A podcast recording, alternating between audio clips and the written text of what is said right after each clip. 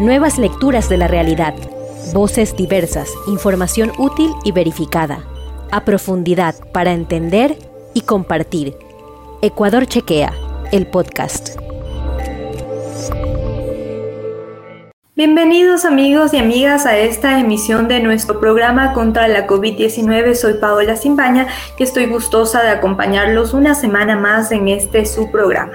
En este espacio contamos con la participación de expertas en salud pública, epidemiología y neumología. Hoy trataremos el tema del long COVID, los efectos a largo plazo del coronavirus. Nuestras invitadas el día de hoy son doctora Sara Rodríguez, médico general por la Pontificia Universidad Católica del Ecuador. Además, tiene una maestría en salud pública en España y otra especialización en epidemiología en Francia como parte del programa Europub Health. Bienvenida, doctora Sara. Muchísimas gracias por acompañarnos en nuestro programa. Eh, buenas tardes, gracias por la invitación. Gracias también. Además nos acompaña la doctora Gabriela Cruz, médico por la Universidad Central del Ecuador. Además cuenta con una especialización en neumología también por la Universidad Central del Ecuador. Bienvenida, doctora Gabriela. Muchas gracias, Paola, por la oportunidad.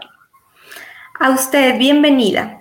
La clínica Mayo ha mencionado que los síntomas de la COVID-19 a veces pueden persistir durante meses, que si bien la mayor parte de la gente que ha padecido de COVID-19 se recupera por completo durante unas semanas, pero en algunos casos, aunque las personas hayan padecido la enfermedad de forma leve, siguen presentando síntomas después de su recuperación inicial.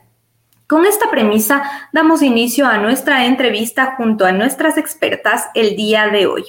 Empiezo con usted, doctora Sara, y quisiera preguntarle y sobre todo que le quede claro a nuestra audiencia que nos está sintonizando en este momento, ¿qué es el long COVID o el COVID-19 prolongado? Claro, eh, bueno, el COVID prolongado o el long COVID, como lo conocemos, es cuando una persona, después de haber superado la enfermedad, continúa con los síntomas, más después de las cuatro semanas de haber comenzado eh, con, el, con el COVID. Y puede eh, alargarse hasta 12 semanas aproximadamente, pero ha habido casos últimamente en donde se ha alargado de seis a nueve meses y probablemente eh, posteriormente con los estudios siguientes podremos ver hasta cuánto más se alargan estos, eh, estos síntomas. Es lo que se conoce como el COVID, el COVID prolongado. Los síntomas más comunes son la dificultad respiratoria, la niebla cerebral como se le conoce, la confusión y la fatiga. Pero también se han reportado más de 200 síntomas que presentan esas personas con el long COVID. Bien, muchas gracias doctora Sara y voy ahora con la doctora Gabriela para hablar un poco de ya los, síntomas, un poco de lo que conversaba la doctora Sara. Generalmente se ha dicho que los problemas de salud o las afecciones que se han denominado post-COVID eh, afectan directamente a los pulmones que producen cierta inflamación. Pero, ¿cómo podemos identificar estos problemas y cómo se denominan estas afecciones por post-COVID? Bueno, principalmente nosotros vemos que el cansancio, la fatiga, es uno de los principales problemas que encontramos en la parte respiratoria. Un paciente post-COVID, ya sea que fue hospitalizado, que estuvo internado, que estuvo en terapia intensiva, empieza su periodo de recuperación. Uno piensa que es como cualquier otra enfermedad que sale a casa y que en un periodo de una, dos, tres semanas está recuperado, pero no es así. Se ha visto, como mencionaba la doctora anteriormente, que eh, es un tiempo prolongado que el paciente sale a casa y va recuperando de poco a poco pero esta recuperación cada vez se va tardando un poco más de tiempo porque el paciente, ya sea que fue leve, estuvo en casa, fueron pocos días, fue asintomático, incluso empieza a presentar cansancio, empieza a presentar fatiga, empieza a subir las gradas, empieza a cansar, empieza a fatigarse, empieza a sentir falta de aire con actividades mínimas como las que hacía antes. Entonces, son síntomas que van presentando y que van llamando la atención. Entonces, eh, no empieza a hacer su vida normalmente. O síntomas como, por ejemplo, con cualquier actividad empieza a latir muy rápido su corazón. Y son problemas que antes el paciente no tenía. Y eh, ya no lleva la vida normalmente de antes. Bien, gracias doctora Gabriela. Vamos a ir conversando durante todo el programa sobre cómo los pacientes podrían mejorar incluso su estilo de vida o cómo mejorar su salud ya cuando padecen de estas afecciones. Pero quiero preguntarle a usted, doctora Sara, si es cierto que los síntomas de la COVID-19, bien se ha dicho que pueden durar hasta más de cuatro semanas, pero podrían persistir estos síntomas durante meses en el organismo de una persona. Bueno, lo que pasa es que hay diferentes factores de riesgo que son los que agravan más esta situación. Por ejemplo, pacientes que tienen diabetes, hipertensión arterial, insuficiencia cardíaca, se ha visto que son aquellos los que tienen más em, acentuados los síntomas del long COVID. No se puede saber con exactitud cuáles son los síntomas causados por esta enfermedad porque estamos recién en plena pandemia. Obviamente, después de que de unos ocho, después de un año, tal vez cuando se realicen ya los estudios, podamos definir exactamente cuáles son síntomas que corresponden al COVID y cuáles son síntomas solamente eh, que son eh, pertenecen a la enfermedad de la persona, pero coincidentemente se dan con esta enfermedad. Pero lo que se ha visto hasta ahora es que eh, un 40% de pacientes eh, que ya se han recuperado del COVID ahora eh, manifiestan tener, por ejemplo, fatiga crónica, la niebla mental, problemas respiratorios, lo cual se ha venido estudiando y por eso se le llama ahora el long COVID, porque hay pacientes que sí han, han dicho que tienen este tipo de síntomas actualmente. Doctora Gabriela, generalmente los síntomas que han manifestado eh, las personas que han padecido de COVID o que están padeciendo de COVID, como bien ya lo mencionaban ustedes, es el cansancio, la fatiga, pero entonces, ¿qué deben hacer para fortalecer los pulmones en el caso de que están todavía atravesando la enfermedad y luego, posteriormente, cuando todavía pueden padecer de estas afecciones, pero siguen con estos problemas de cansancio o fatiga?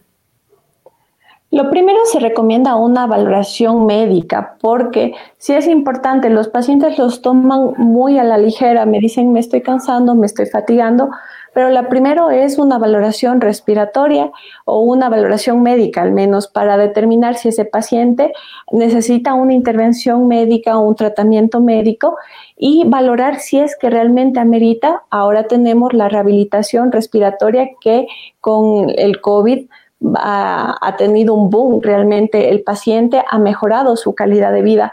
La rehabilitación pulmonar ahora se ha demostrado que el paciente mejora su calidad de vida, mejora su desempeño, mejora su cansancio, mejora, eh, disminuye el tiempo de su recuperación, mejorando el cansancio, la fatiga, el, eh, especialmente disminuye eso que les mencionaba, las palpitaciones, que es una de las, de las consecuencias que el paciente se queda y eh, la falta, el ahogo que tiene el paciente.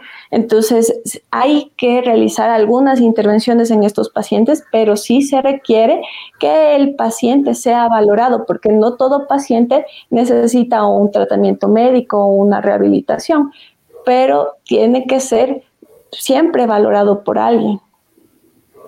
Bien, muchas gracias. Doctora Sara, se ha mencionado mucho durante eh, el inicio de la pandemia, los picos más altos de la pandemia, que si bien han sido los adultos mayores y las personas que padecen de más afecciones médicas graves, que serían los que probablemente presenten más síntomas persistentes de la COVID-19. Pero existe la probabilidad de que incluso los jóvenes o las personas sanas puedan sentirse mal durante varias semanas o meses luego de la infección a causa del coronavirus? Claro, lo que pasa es que el COVID, si bien eh, ha afectado más a las personas adultos mayores o personas que tienen hipertensión arterial o eh, comorbilidades, también eh, lo, curioso del virus es que actúa de manera diferente en cada organismo, porque podemos ver que también la, el, mayor, el mayor contagio va desde personas de 20 a 69 años afectando más a personas adultos mayores, pero también hay un alto índice de mortalidad en las personas que son eh, personas menores. Por lo tanto, sí afecta, pero ¿por qué es? Por la naturaleza del virus, porque el virus provoca en nuestro cuerpo eh, fuertes cambios, tiene un eh, estado de hiperinflamación, el cuerpo comienza a cambiar por hacer frente hacia el virus, tiene una alteración inmunológica y por los cambios fisiopatológicos que produce el virus en nuestro cuerpo es por lo mismo que produce secuelas de esta enfermedad poscrítica y no importa la edad del paciente, muchas veces lo que importa es nuestro estado inmunológico, eh, qué hicimos para curarnos del virus, si fuimos diagnosticados a tiempo y cómo fuimos tratados. Pero obviamente las personas que tienen eh, más enfermedades o comorbilidades son las más afectadas, pero sí puede afectar también a jóvenes, como le mencioné, el índice de mortalidad en jóvenes también es alto. Bien, interesante toda la información que nos van dando las doctoras en este espacio y les recuerdo a las personas que siguen nuestra transmisión a través de todas nuestras redes sociales que pueden dejarnos sus preguntas o sus comentarios dejándolos ahí en la, en la cajita para que nosotros lo podamos revisar. Les recordamos también que estamos analizando junto a nuestras expertas los efectos a largo plazo de la COVID-19 o más conocido como long COVID. Doctora Gabriela, usted hablaba acerca de eh, los ejercicios respiratorios o de la terapia respiratoria que se debe, haber, eh, se debe hacer para las personas que padecen de COVID-19. En redes sociales se ha mencionado mucho de unas supuestas, em, no sé si decirlos terapias, pero entonces un poco de ejercicios sobre que las personas deberían aguantar la respiración entre 10 y 15 segundos. Estos solo son mitos para revisar qué tan fortalecidos están nuestros pulmones o deberíamos hacerlo esto directamente con un especialista? La verdad es que sí debería ser una terapia guiada por un especialista. Es, son e-, ejercicios que podíamos valorar cómo se encuentra la función respiratoria, porque sí, tenemos un músculo que es el diafragma, que nos permite saber cuánto aire puede inhalar nuestro pulmón, pero son ejercicios que tienen que ser guiados porque no lo podemos meter mucho aire porque en el COVID sí se puede lesionar la vía aérea y hacerlo sí sería contraproducente.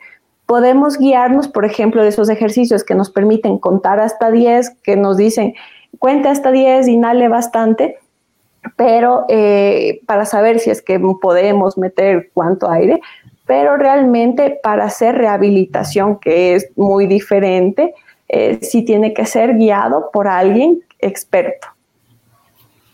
Bien, doctora Sara, ya hemos hablado mucho sobre los efectos que podría tener bien en la incidencia de eh, o en el fallo de pulmones, el corazón, las palpitaciones, como bien lo mencionaban ustedes, pero ¿existen signos o síntomas más comunes que puedan persistir con el tiempo a causa de la COVID-19?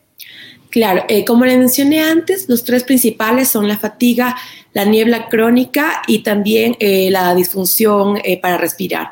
Pero también han habido pacientes que han reportado muchos síntomas, entre ellos, por ejemplo, la artralgia. En un 7.5% de los pacientes se ha podido definir que tienen artralgia pero que es diferente porque esta no tiene ni inflamación, ni edema, eh, ni dolor articular, ni calor, simplemente tienen eh, un, leve dolor.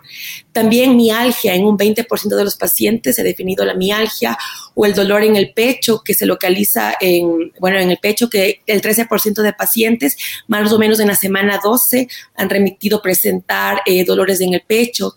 También la tos, que bueno, es muy común en la enfermedad aguda del COVID, pero eh, más o menos el 56% de los pacientes han reportado que han tenido tos cuatro semanas después de haber remitido los síntomas del COVID. Igualmente la anosmia y la geusia, eh, que bueno, son, son comunes cuando uno tiene COVID, pero también eh, hay pacientes que han remitido que tienen todavía la anosmia y que aún no logran eh, poder percibir los dolores o percibir los sabores. Y puede ser esto, eh, un artículo, un estudio decía que puede ser que esto sea permanente o simplemente temporal.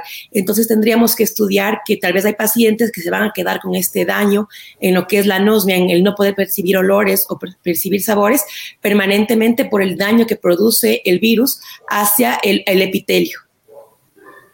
Esos serían los síntomas que más representativos del long COVID.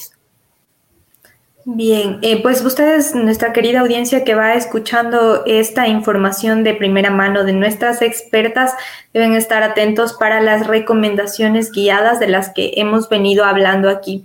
Eh, doctora Gaby, ¿qué se debe hacer o qué deben hacer las personas para eh, tratar la falta de aire o la dificultad al respirar cuando se encuentran en sus hogares? Por ejemplo, cumpliendo la cuarentena eh, a causa de, de si padecen la COVID-19 o luego si ya con el pasar de los días sigue persistiendo esta enfermedad. Lo hemos conversado y hemos dicho que pues sí hay que hacer eh, una terapia que sea guiada por profesionales, pero mientras se encuentran en casa, ¿qué deberían hacer eh, las personas que están teniendo esta afección? Bueno, la falta de aire sí tiene que ser muy guiada, porque en este caso la falta de aire implica que falta oxígeno. Para eso nosotros tenemos el saturador que en esta pandemia ha sido un gran ayuda para cualquier médico porque es un indicador de la falta de oxígeno. Entonces, la falta de aire indica que falta oxígeno. Nosotros tenemos el saturador que ahora, gracias a Dios, creo que está a la mano en cualquier hogar. Entonces, si indica una saturación menos de 90, nosotros en la parte aguda eh, nos indica que necesitamos hacer un estudio tomográfico. Si hay una saturación menos de 85, si estamos en la fase aguda, nos indica que necesitamos oxígeno. Si estamos igual ya en la parte del, del long COVID, si es menos de 85, igual necesitamos oxígeno. Porque hay pacientes que dicen, yo ya pasé el COVID, ya salí de la hospitalización, yo llegué a mi casa y todavía me siento cansado, me falta el aire pero estoy saturando 85, eh, pero me voy al baño, por ejemplo, son actividades mínimas y me quito el oxígeno para ir al baño. Uno no es consciente que en las actividades mínimas, como es el cepillarnos los dientes, el bañarnos, el cambiarnos, se nos demanda mucha energía y el paciente no ocupa el oxígeno al hacer esas pequeñas actividades y no lo, no lo utiliza y el paciente se descompensa haciendo esas pequeñas actividades. Entonces, esas actividades las hay que hacer con oxígeno y nos cuesta mucho educar a estos pacientes porque son pacientes que han salido, por ejemplo, de hospitalización, que realmente no se los educa en el hospital, no se los educa porque no tenemos realmente la magnitud de esta pandemia no pensamos en esas pequeñas cositas y cuando el paciente llega a casa no sabe que tiene que hacer esas pequeñas cosas. Los pacientes se descompensan porque, porque piensa que son pequeñas cositas, el irme al baño no me va a descompensar y sí se descompensan. Entonces, esas cosas hay que indicar a los pacientes. Y luego están los ejercicios respiratorios que tienen que hacer los pacientes en casa. Hay pacientes que la terapia respiratoria es para todos los días. Y por eso hablábamos de la importancia de la terapia respiratoria. Si bien son ejercicios que tienen que hacer guiados de dos a tres veces por semana, pero tienen que hacer ellos todo el tiempo en casa y tienen que ocupar los que tengan que hacer con oxígeno todo el tiempo tienen que ocupar oxígeno. Generalmente los pacientes que necesitan oxígeno tendrán que ocupar de más o menos es un aproximado de dos a tres meses y tendrán que ir quitándose su oxígeno progresivamente porque es realmente esta enfermedad así.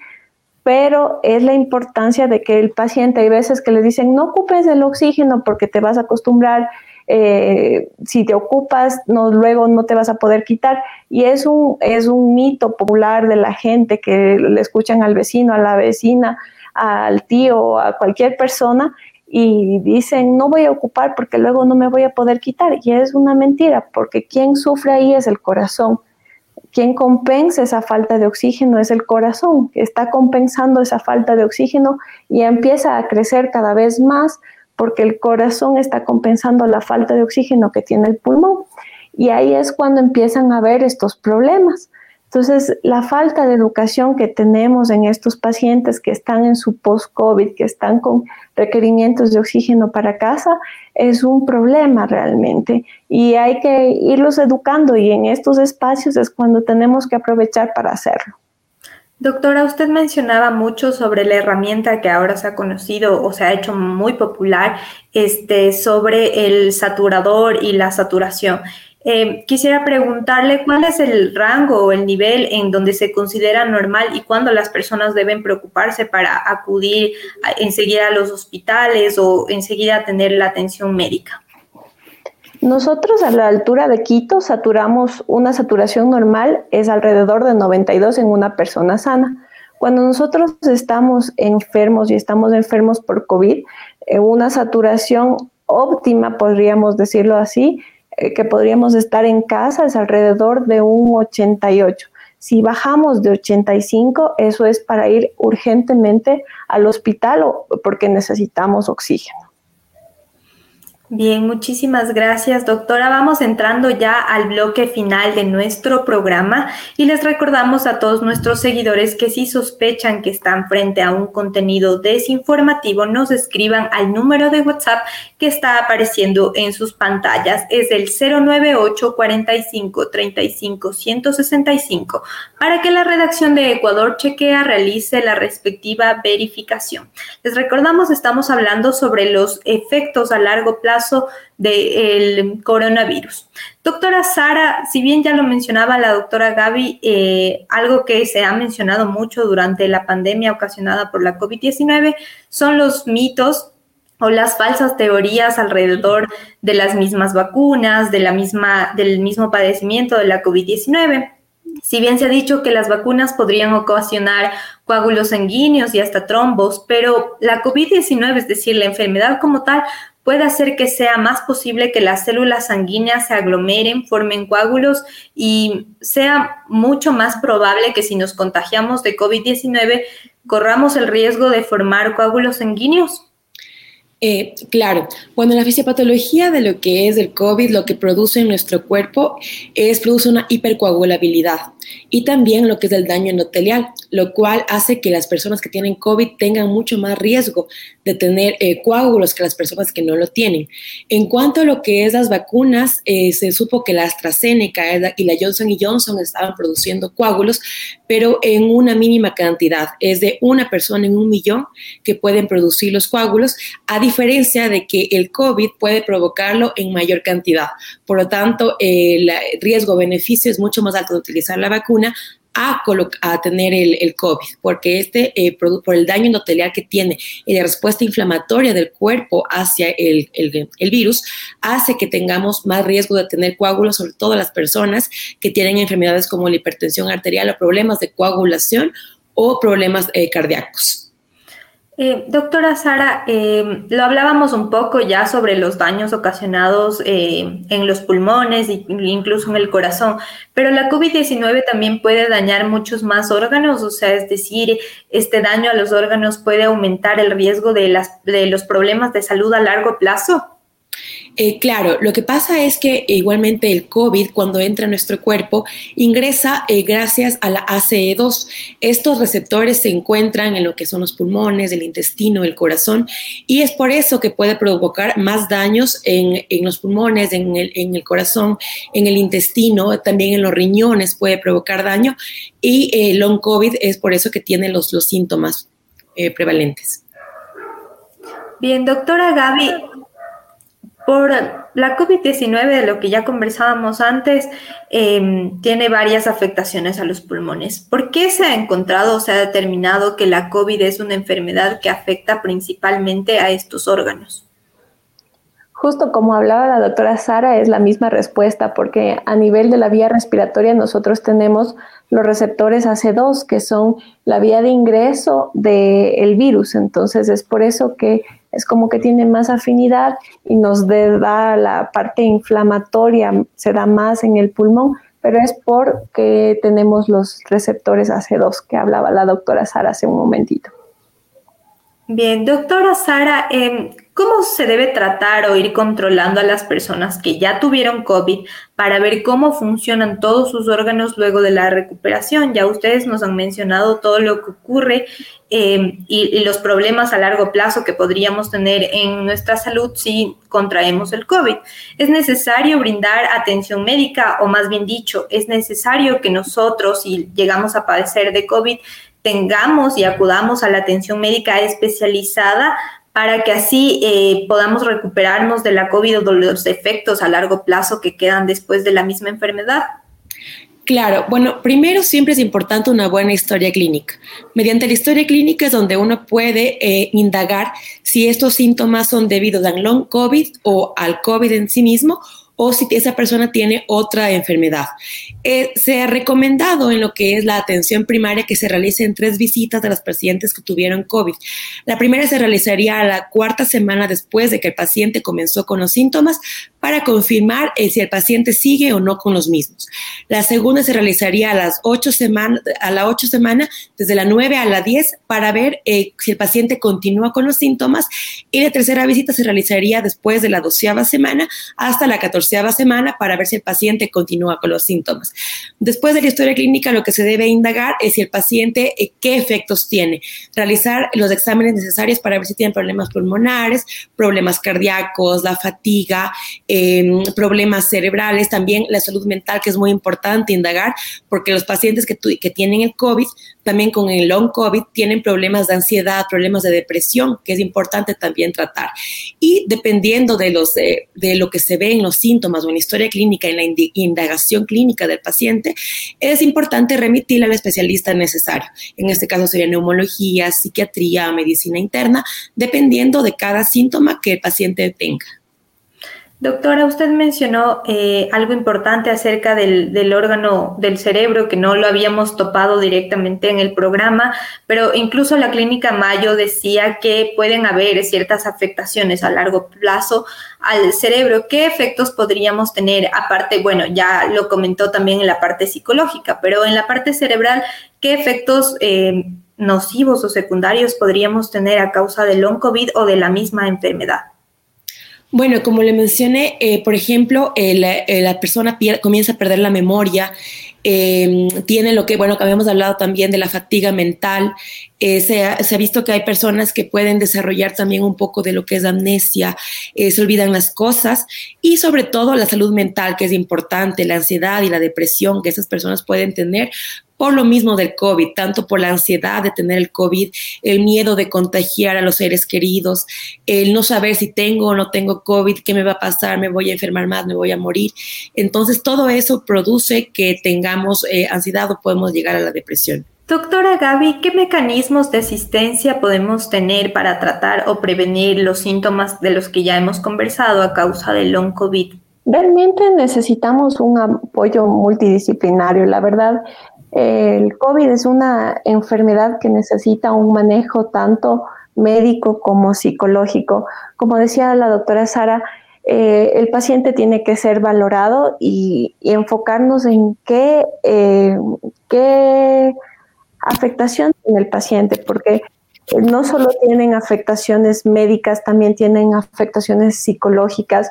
Eh, los pacientes post-UCI se quedan con afectaciones eh, psicológicas brutales, se quedan con miedos, temores, que sí necesitan un apoyo y un apoyo psicológico importante, un apoyo médico para superar realmente sus, sus, sus déficits, un apoyo terapéutico de rehabilitación para que mejore. Entonces, eh, es un impacto realmente en la vida del paciente que ha tenido COVID eh, muy importante. Entonces, tiene que ser un manejo multidisciplinario realmente. El paciente post-COVID es un paciente que no es como cualquier otra enfermedad. Uno piensa que tal vez puede ser eh, como cualquier otra gripe que tuvo, que tal vez en 15 días sale de la hospitalización y ya está, se cura. Pero no, esta realmente es una enfermedad que afecta, eh, que es tal vez en un periodo de dos, tres meses que va a salir de la recuperación, que necesita un apoyo familiar, un apoyo psicológico, un apoyo médico, una rehabilitación. Entonces realmente el paciente necesita un manejo multidisciplinario de varias ramas para que mejore totalmente su condición. Doctora Sara, ¿qué mensaje le podríamos dar a la ciudadanía acerca de los efectos a largo plazo del coronavirus o incluso para cuidarse actualmente pese a que ya estén vacunados? ¿Qué recomendaciones se deben seguir? Claro, primero que no dejen de lado la vacuna, que es muy importante vacunarse porque hay mucha gente que ahora no quiere vacunarse. Entonces, primero la vacunación. Y segundo, no olvidar eh, que aunque estemos vacunados, seguimos protegiendo, es decir, utilizar la mascarilla y la doble mascarilla, sobre todo ahora con las nuevas variantes del COVID, el lavado de manos, que es muy importante, y el distanciamiento social porque aunque estemos vacunados, recordemos que podemos aún contagiarnos y contagiar a las personas. Obviamente la vacuna nos protege de una enfermedad grave o de, muerte, pero aún podemos contagiar. Entonces es muy importante eso. Y bueno, si nos contagiamos, hacer eh, caso a lo que nos dice el médico, todas las indicaciones, tomar la medicación, hacer la cuarentena, aislarnos y protegernos, sobre todo para no contagiarnos. Doctora Gabriela, también le pido un mensaje para quienes nos sintonizan acerca del tema que ya hemos venido hablando y sobre los cuidados que debemos seguir manteniendo. Realmente un manejo oportuno, si uno se contagia, buscar un manejo a tiempo, no descuidarnos, como dice la doctora Sara, seguirnos manteniendo las medidas. Esto todavía no acaba, si bien los casos han bajado en los hospitales han disminuido los casos, hay nuevas variantes, seguirnos vacunando, seguir teniendo las mismas precauciones, el lavado de manos, el uso de la mascarilla y si nosotros nos contagiamos, el, aislamiento domiciliario, el seguir teniendo las precauciones, no bajar las medidas y el ir a un médico a tiempo, o sea, es lo más importante en este punto. Bien, muchísimas gracias. Agradecemos la participación de nuestras invitadas en este programa. Nos acompañaron la doctora Sara Rodríguez, médico general y especialista en salud pública, epidemiología y bioestadística, y la doctora Gabriela Cruz, especialista en problemas respiratorios, neumóloga. Les recordamos que tratamos en este programa el tema de los efectos a largo plazo de la COVID-19. Además, les extiendo una invitación más a nuestra querida audiencia para que sigan en todas nuestras transmisiones y les recordamos que tenemos un nuevo horario para este programa cada miércoles a las 7 y 30 de la noche. Muchas gracias.